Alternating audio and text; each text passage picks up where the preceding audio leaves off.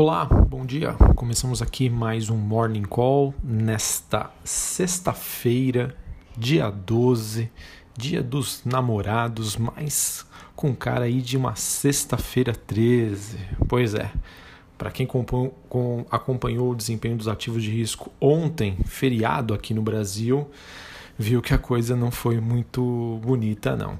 Enfim, pessoal. Hoje, né, nessa sexta-feira, dia 12, S&P Futuro e as bolsas europeias sobem e acabam recuperando parcialmente as perdas de ontem.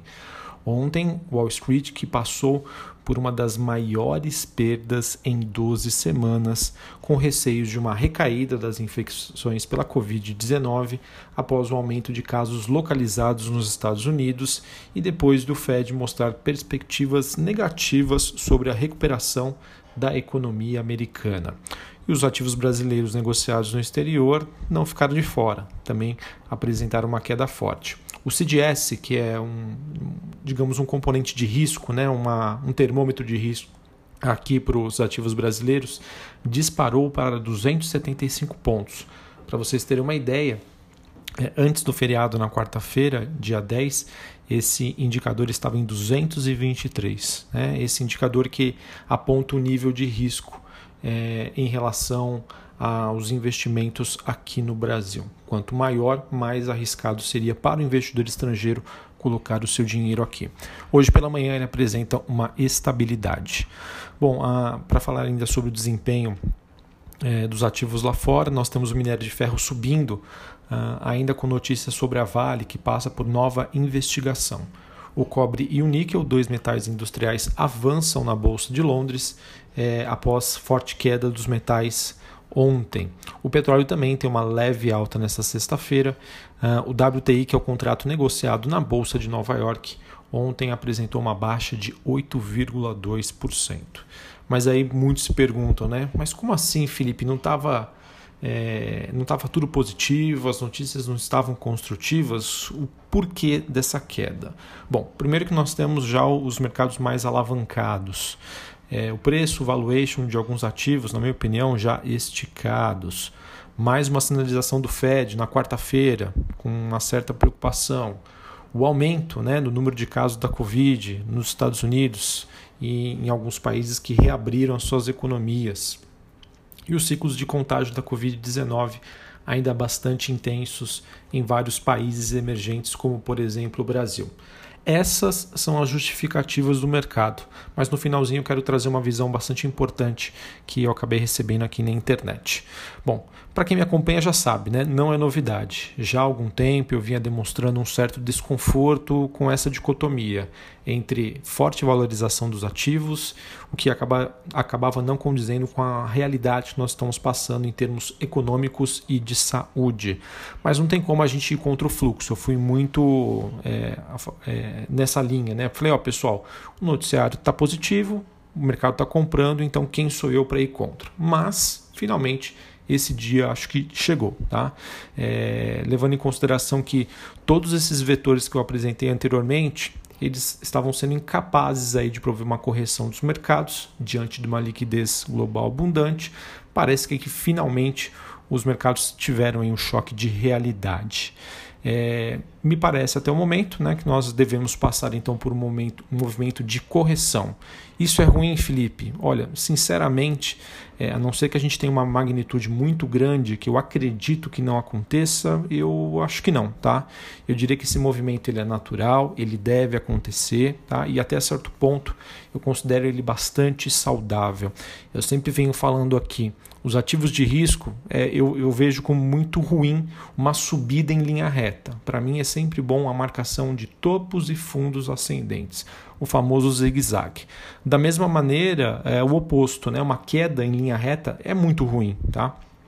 Por isso eu sempre gosto ali e sinto mais confortável em verificar uma tendência de baixa, ou seja, topos e fundos descendentes. Assim, é, da mesma maneira então que eu não vejo né, motivos para movimentos intensos como que aconteceu de março, eu acho que isso, esse movimento de queda deve acontecer, mas nada comparado ao ápice né, da crise da Covid-19. Também não acharia, sei lá, entre aspas, correto ver o mercado rompendo os picos anteriores, né, a subindo ali. E a gente estava na torcida né, para chegar aos 100 mil pontos. Eu acho que no curto prazo, eu acho que isso é, é, essa precificação, as chances disso acontecer ficam um pouquinho afastadas. Tá? Então, novamente, é natural uma realização de lucros, uma acomodação frente a todos os desafios que ainda temos pela frente né? e também com a falta de notícias negativas. Falando ainda um pouquinho sobre o noticiário internacional, é o mercado que vem bem preocupado né, com essa segunda onda de contaminação. Um exemplo que vem sendo utilizado aqui é o da Bulgária. Né? A Bulgária que é, ela diminuiu né, as restrições, houve ainda uma queda de contaminação, mas agora recentemente, perdão, essa curva começa a aumentar. Então o mercado espera agora né, e fica com receios de que esse efeito da Bulgária possa também ser visto em outras regiões da Europa. E se a gente pensar, é, é, bastante natural né, esperar que os casos de contaminação se elevassem após a reabertura das economias. Isso é meio que fato. É, o que eu acho que o mercado deve observar, e nós devemos observar, é o que? Os níveis de hospitalização, qual realmente vai ser o tamanho da segunda onda, tá? porque é isso que realmente vai ditar o rumo dos negócios. E, e se quem sabe aí no meio desse caminho a gente não vê a sinalização de uma vacina para uso, aí elimina todos esses riscos e os mercados voltam a, a se recuperar. Então acho que olhando daqui para frente, na minha opinião, tá? se a gente entrar numa dinâmica negativa de acomodação, o que eu acho que poderia dar um novo fôlego para os mercados é uma nova sinalização de estímulos monetários pelos bancos centrais, principalmente o americano, e o surgimento aí de uma vacina já para uso. Aí sim a gente tira todos esses meus receios, todos esses medos, porque a gente sobe um nível ali em relação a tudo que preocupa em relação à Covid-19. É, sobre indicadores econômicos, na China a recuperação continua, mas é, o retorno acaba sendo desigual entre os setores. O setor de serviços ainda demonstra uma certa fraqueza para retornar aos níveis pré-crise. O setor industrial é, está na frente. Na Europa, a produção industrial apresentou forte queda, como era amplamente esperado, nenhuma novidade. Na Inglaterra, o PIB mensal de abril caiu mais de 20%, em linha com as expectativas do mercado. Acredito que isso seja um piso para uh, a Inglaterra. Bom, aqui no Brasil, é, acho que talvez o noticiário mais importante é a aproximação do governo com o Centrão, ele que acabou, o governo, na verdade, né, que recriou um antigo ministério. É, o presidente Jair Bolsonaro anunciou uh, dia 11 uh, a recriação do Ministério das Comunicações, que deixa de fazer parte aí do Ministério da Ciência e Tecnologia e definiu como é, o deputado federal Fábio Faria como ministro da nova pasta. Bom, a escolha né, de, de Fábio Faria ele acaba é, se configurando nas seguintes consequências. Sela definitivamente né, a entrada do Centrão no governo, né, já que esse conjunto de partidos ocupará o primeiro escalão do presidente Jair Bolsonaro. Temos também a ruptura do discurso de campanha de Bolsonaro, ele que prometia não aderir ao presidencialismo de coalizão, e o que foi feito recentemente não condiz aí com o que ele havia prometido né, em sua campanha. Ruim, positivo? Depende, tá?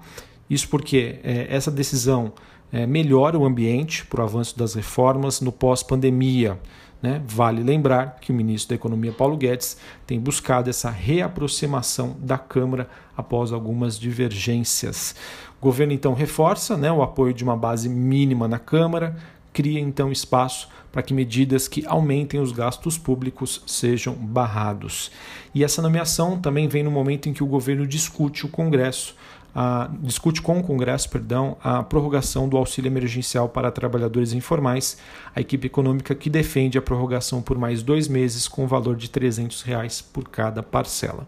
Então, o que nós temos aqui, Bolsonaro não cumpre o que ele havia prometido né, na sua campanha, mas se a gente pensar né, que isso não funciona, infelizmente não adianta a pessoa querer é, fazer sozinho o que ele acha que é correto, existe, né, o governo é, o governo não toma decisões sozinho, depende do Congresso. Se isso facilitar as reformas, não vejo problema algum, tá? Só para a gente finalizar aqui é, o noticiário corporativo, temos muitas notícias é, de shoppings né, retornando às suas atividades, como Allianz, os, os, shoppings né, administrados pela Allianz Sonai Sierra, Iguatemi, entre outros.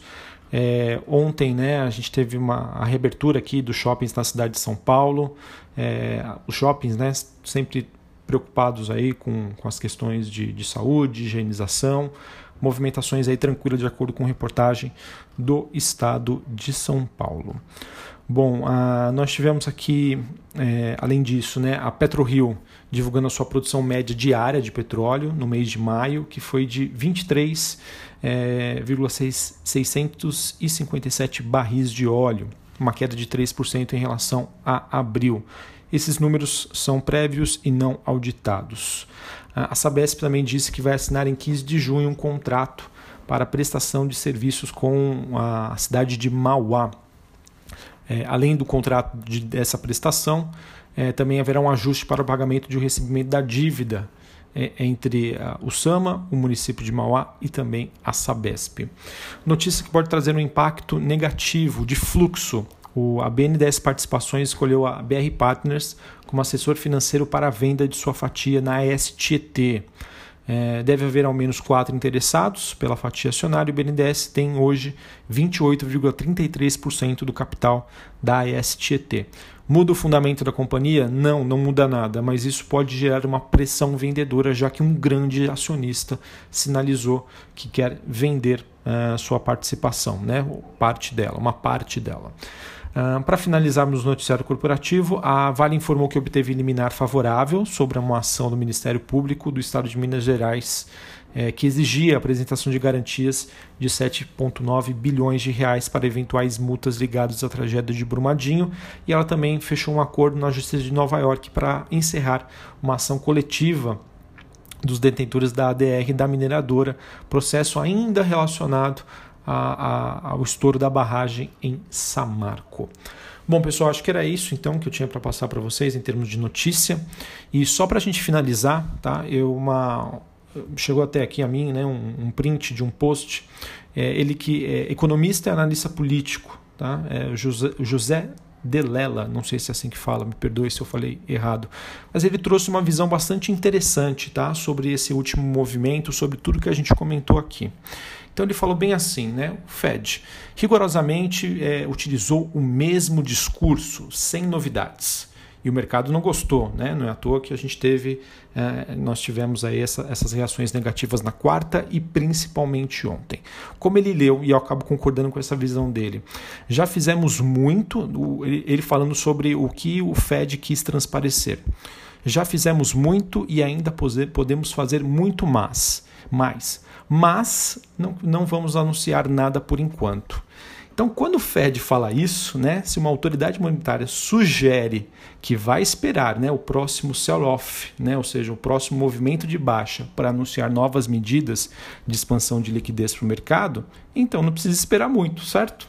Né? Ah, há um componente aqui de autoproteção né, da política dos bancos centrais e os mercados já entenderam isso o que torna tudo bem mais interessante, né? Olha, ora, se o Fed, né, o Banco Central, sinalizou que está preocupado e vai esperar um movimento de baixa para anunciar novos estímulos, né? Ele precisa sentir ali que realmente os players estão, é, digamos, desmotivados. Então tá bom, você quer queda, a gente dá uma queda aí para você. Isso é uma opinião aí que justifica também esse movimento de baixa. O mercado precisava de um motivo. Está aí o motivo, a segunda onda de contaminação. E se o Fed quer esse movimento de baixa, então que ele tenha. Um abraço a todos, uma ótima sexta-feira. É, não quero ver aqui preocupação, tá? Vamos tentar ver como oportunidade, exatamente. Quem sabe a gente observe uma acomodação aí dos ativos e a gente volte ali a fazer compras em pontos mais interessantes. Uma ótima sexta-feira, um bom final de semana. Até semana que vem. Valeu, um abraço.